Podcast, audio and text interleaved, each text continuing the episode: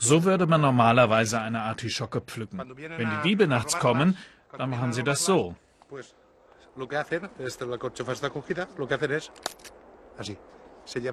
Sie nehmen nur dieses Stück hier mit.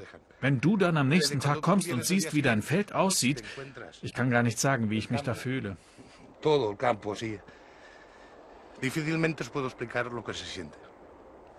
Eigentlich hatte José Carlos uns nur zeigen wollen, was passieren kann.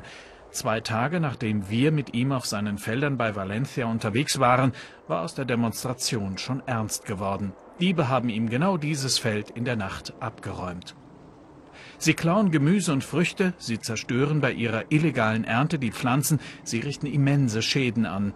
Im vergangenen Jahr haben die Täter allein in der Region Valencia Waren und Werkzeuge im Wert von 20 Millionen Euro mitgehen lassen, Tendenz steigend. Diesen Sommer hatte ich ein Feld mit Wassermelonen. Melonen sind groß und einfach zu transportieren.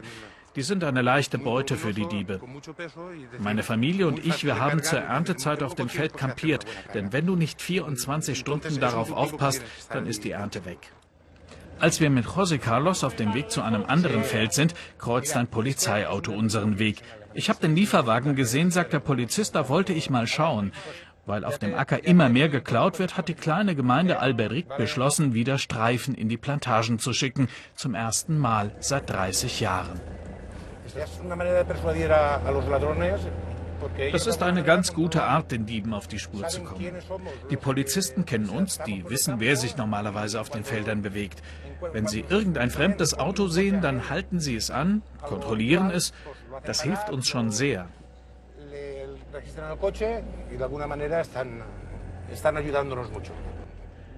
Auch dieses System könnte helfen. Auf der interaktiven Karte sind 1,5 Millionen Ackerparzellen in der autonomen Region Valencia erfasst. Sie soll die Polizisten bei der Überwachung der Felder unterstützen. Erdacht haben sie das Instrument hier im Kartografischen Institut. Ein Jahr lang haben sie daran gebastelt, seit zweieinhalb Monaten funktioniert es.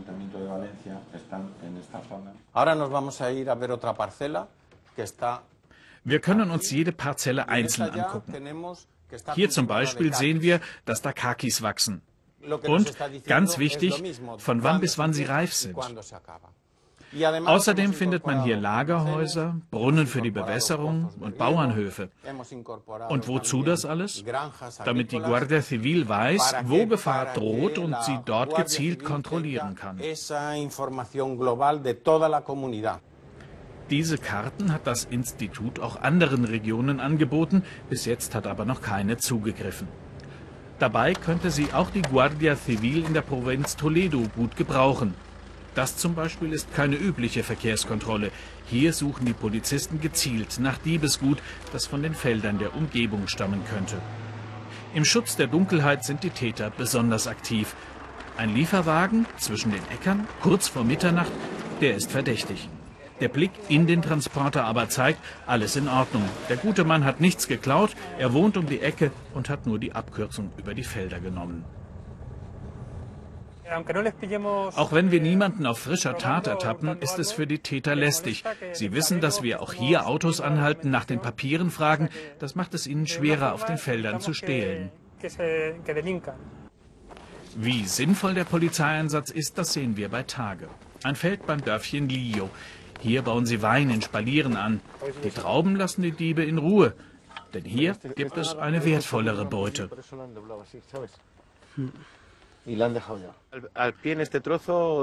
Auf diesem Feld haben sie 1500 von diesen Metallpfosten geklaut. Und da hinten auf der anderen Seite ist es genau dasselbe.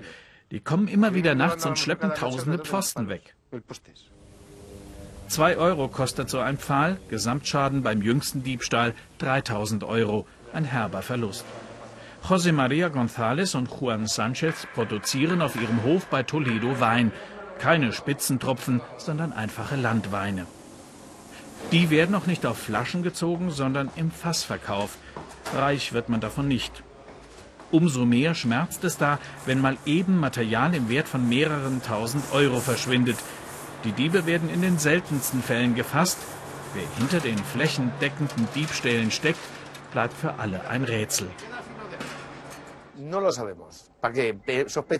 Wir haben keine Ahnung. Manchmal denken wir, dass es Leute aus dem Ausland sind. Vielleicht welche, die hier arbeiten und die Pfosten dann klauen, weil sie zu Hause selbst Wein anbauen. Oder vielleicht sind es Schrotthändler. Kann auch sein, dass es einfache Leute wie wir sind, die keine Arbeit haben und deshalb klauen. Ganz ehrlich, wir haben keinen Schimmer, weil kaum einmal jemand geschnappt wird. Was die Bauern überall in Spanien aufregt, wer Gemüse und Obst klaut, der begeht in der Regel nur eine Ordnungswidrigkeit. In den Knast muss kaum einer.